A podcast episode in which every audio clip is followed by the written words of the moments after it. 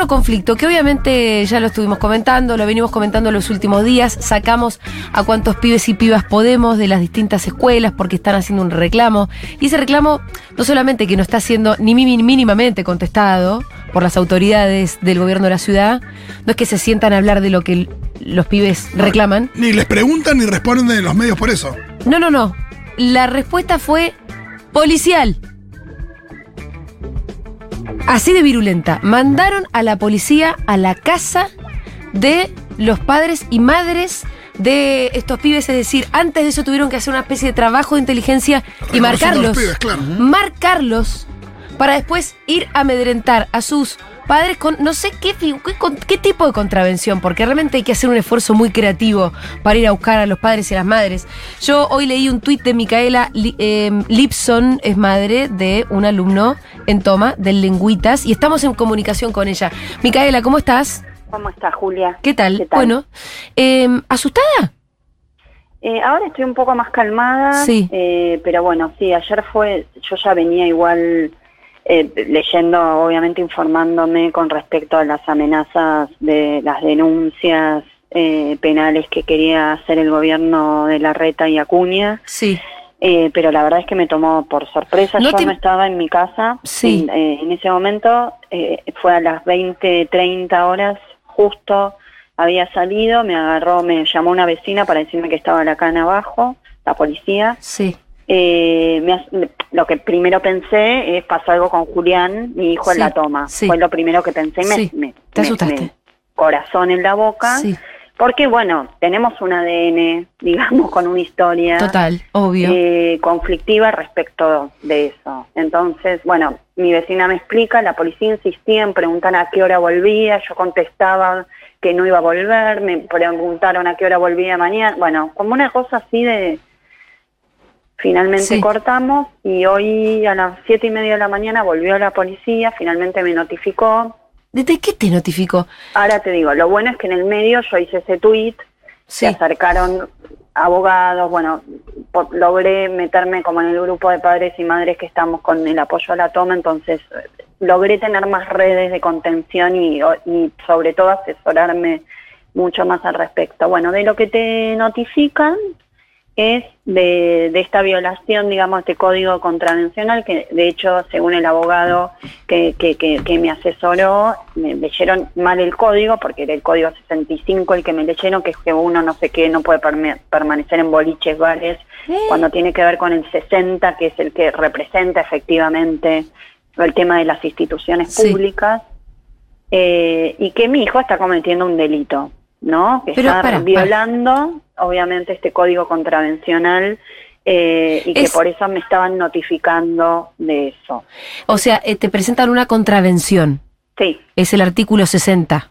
Sí. Que habla de, ¿me repite de vuelta? ¿Por qué es tan insólito? No lo tengo tan presente ahora, de, creo que se vincula con el no poder estar en, tomar edificios públicos y, y demás. Pero bueno, sabemos que existe obviamente un derecho internacional que sí habla sobre la protección del derecho al reclamo, sean movilizaciones, protesta, huelga, tomas, etcétera, etcétera, que va por encima de cualquier contravención o, bueno, o como quieras llamarlo. Sí, eso es lo que te dijeron los abogados. Yo porque vos decís, bueno, todos sabemos, pero por ahí no sabemos tanto. No, no lo sabemos, tenés razón. Entonces, yo totalmente de acuerdo. Además, a mí me parece tan insólito que yo incluso pasé por la, no, me digo abogada, pero pasé por esa facultad. Eh, no, yo no sabría qué contestarle. No, no, yo a la policía, yo pasé por la facultad, yo soy politóloga, algo estudié sobre protesta, pero no sobre derecho internacional, bueno, sobre esas cosas. Pero vos eso te dijeron, que existen convenciones internacionales por sobre, en la jerarquía de la que habló Cristina el otro día, Kelsen, por sobre las contravenciones, que es el derecho a protestar. Sí, el derecho a huelga, como se dice. De hecho, yo bajé con el celu, grabé todo lo que me dijo la policía, se lo pasé a este abogado, a Nicolás, eh, que le pasé la foto, que de hecho después me llegó un comunicado, un, audio de la Correpi, ahora está también la Defensoría actuando, que pide que aceptemos las notificaciones y fotografiemos, eh, hagamos una foto de esa notificación para enviar y bueno, para poder hacer algo con todo eso. Sí, sí. Entonces, la recomendación por si hay del otro lado más gente es, hay que recibir. La recomendación es aceptar la notificación Eh, a mí me pidieron los datos de mi hijo, yo no se los di. Bien. Eh, me dijo el abogado igual que si los daba no pasaba nada. Ok. Eh, firmar la notificación y sacarle una foto. O igual quiero decir, que te venga la policía y te pida los datos de tus hijos. Más allá de que el abogado por ahí después sabe algo más y te dice, no pasaba nada si se lo daba. ¿Cómo vos como mamá, encima no estás con él, está en otro lado, se los vas a querer dar a una policía? No, horrible. Me parece siniestro. Igual te voy a agregar un dato que para mí es peor todavía. Y, y es, Julián Sí. tenía que volver a casa por, porque yo estoy pasando ahora un momento particular, digamos que tenía que él estar en mi casa eh, hoy a la mañana. Sí, Entonces le pedí que él volviera y me dijo que iba a volver, pero tarde de la toma. sí. Cuando fue el tema de la policía, yo le digo, Julián, volvé ahora, porque Ajá. me asusté. Esa es la verdad. Lograron lo que querían. Sí, yo sí, me sí. asusté. Y sí, Entonces, hoy a la mañana Julián sí estaba conmigo en casa. Y me dijo, cuando el policía me pregunta si estaba en la toma, le digo, está en mi casa. ujú, Automáticamente dijo, ah, bueno, listo, entonces no. Como diciendo, ya está, se fue la, la notificación, claro. Se borró el delito. Sí, Y digo, obviamente no a él, pero logran eso, que, que, que, que nos estén sacando de nuestros lugares de reclamo a partir de un momento, de un, de un lugar totalmente extorsivo, Mm. sin diálogo. claro. O sea, mandan a la policía y cuando hacemos lo que ellos quieran se termina el conflicto. Presión y extorsión. Totalmente. Te hago una pregunta, Micaela, el Pitu te Sí. habla. Eh, ¿alguna, ¿Alguna autoridad del gobierno o alguien con quien hayan hablado dio una respuesta en cuanto al planteo de los estudiantes? No, y de hecho, en, en esto... Si es verdad, si es mentira, ¿no? Aunque sea algo. Nada, y de hecho en esto puedo hablar muy objetivamente porque eh, dentro del Lengüita, Ujú. quien pidió el canal de diálogo para hablar con el ministerio fue mi hijo y otros dos delegados, eh, que pidieron el jueves, solicitaron a la rectora del colegio una comunicación con la rectora y gente del ministerio para llegar a una negociación, así evitar la toma. Ajá. El viernes se presentaron en el- la gente del ministerio, mi hijo fue el que le planteó por qué estaban eh, llevando la situación a una toma, el ministerio contestó, no venimos a negociar, venimos a decirles lo que va a pasar si ustedes toman el colegio. O sea, no hubo posibilidad de diálogo. Em, te iba a preguntar justo antes cómo sabía la policía que Julián estaba en la toma. Y ahora yo creo que ya lo sé.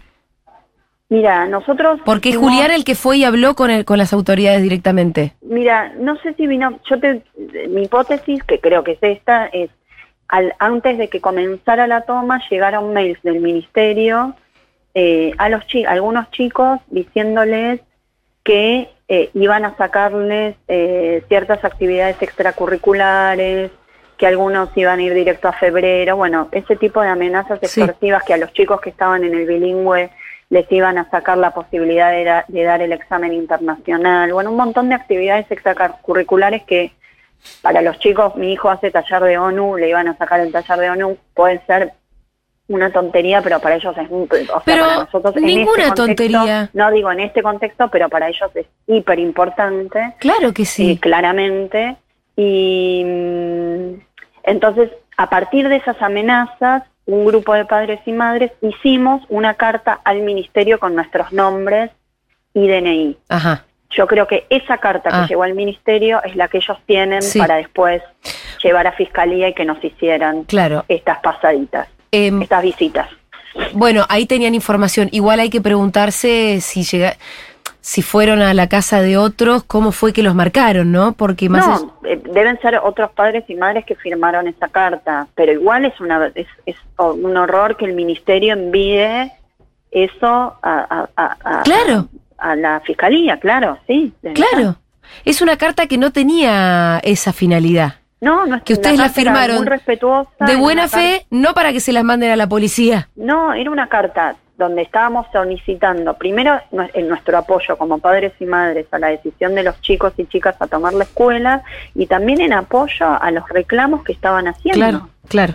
Que quedaron muy fuera de la agenda, ¿no?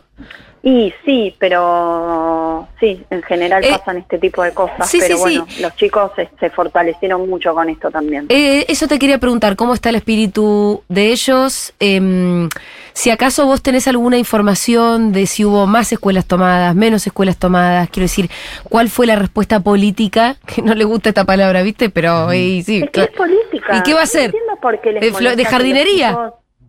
Eh, tengan una posición política. Y de hecho, Julia, dentro de las tomas, eh, hoy me decían, bueno, eh, en una de las entrevistas me dijeron porque porque tu hijo por ahí están diciendo que es una manipulación kirchnerista, aunque lo fuere.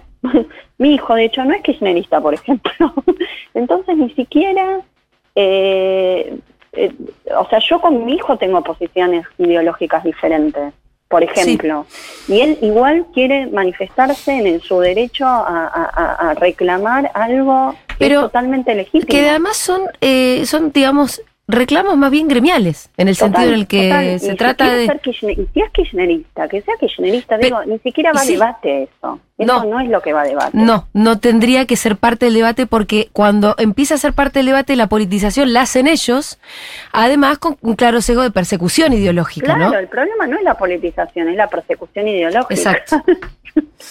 Exacto. Eh, ¿Vos tenés contacto con otras madres y padres que hayan recibido, hayan recibido tan agradable visita? Es increíble. Sí, estamos todos en un grupo que obviamente está estallado, tendría Sí. que rastrear bien quiénes fueron los que han recibido la visita, pero bueno, puedo preguntar eh, y, pasar contacto si es necesario Bueno, para. Nosotros vamos a seguir con este tema porque me parece que son pocos los medios de comunicación que, que están por lo menos no teniendo Ah, una- No diciendo que- no La misma que- animosidad, una ¿no? extorsión por parte de los Eh, recién escuchábamos a Feynman que decía no, de- diciendo ese- unas cosas muy lindas de vos. Tremendo. No, y Babi Checopar, que dijo Sí. que yo era una madre de mierda, Esa, que era un Babi. hijo de mierda. Sí. Y el problema a mí, la verdad es que Babi me da gracia, pero Sí. el problema es que él tiene un, él cuenta con un medio con obviamente más poder que yo y reproduce, genera un discurso que después se va reproduciendo, no Y digo sí. que se reproduce de un día para el otro, pero se va habilitando un discurso Sí. de odio y no por nada, hace menos de un mes hubo un atentado contra la vicepresidenta, Mm. no estoy comparando, pero esas cosas se van gestando y van estoy- naciendo de esto, de discursos y de habilitaciones que no deberían dar ni los gobiernos, ni los medios, ni las posiciones de poder. Si Babi quiere decir eso de mí en un círculo privado, que lo diga, me da lo mismo. Pero, porque sus pensamientos son sus pensamientos, pero yo, eh, pero él no puede habilitar a decir esas cosas. O sea, está hablando de un pibe de 16 años. Sí. Y está hablando, es que yo creo que no, esto está todo muy corrido, lo venimos diciendo hace un tiempo. Eh, no, esto era impensable. Hace poco, hace poco Fede Vázquez, nuestro director, tuiteó, él fue presidente de su centro de estudiantes en la Avellaneda, hizo política este, en el secundario, tenía 10 años la democracia. Y no se hubiesen nunca imaginado que sus padres, madres podían recibir a la policía en la casa. Nunca. No. Claro. Y él decía se hubiese pudri- po- podrido todo. Y ojalá que se, que se les pudra en serio, porque la verdad que eh, lo que no están entendiendo las autoridades ahora es que estamos en democracia. Sí. Totalmente. Están desconociendo también la representatividad de los centros de estudiantes que está consagrado por estatuto también. Exacto, Eh, y aparte tan- hay algo que hay que aclarar que me parece que, que hay, no es un delito tomar un colegio, no es un delito el derecho a huelga, no es un delito. Eh, ¿Se generan conflictos de intereses? Sí. Obviamente cortan una calle, se genera un conflicto de interés. ¿Se genera quilombo? Sí, porque la protesta es hacer quilombo para que llegue al Estado, pero no es un delito.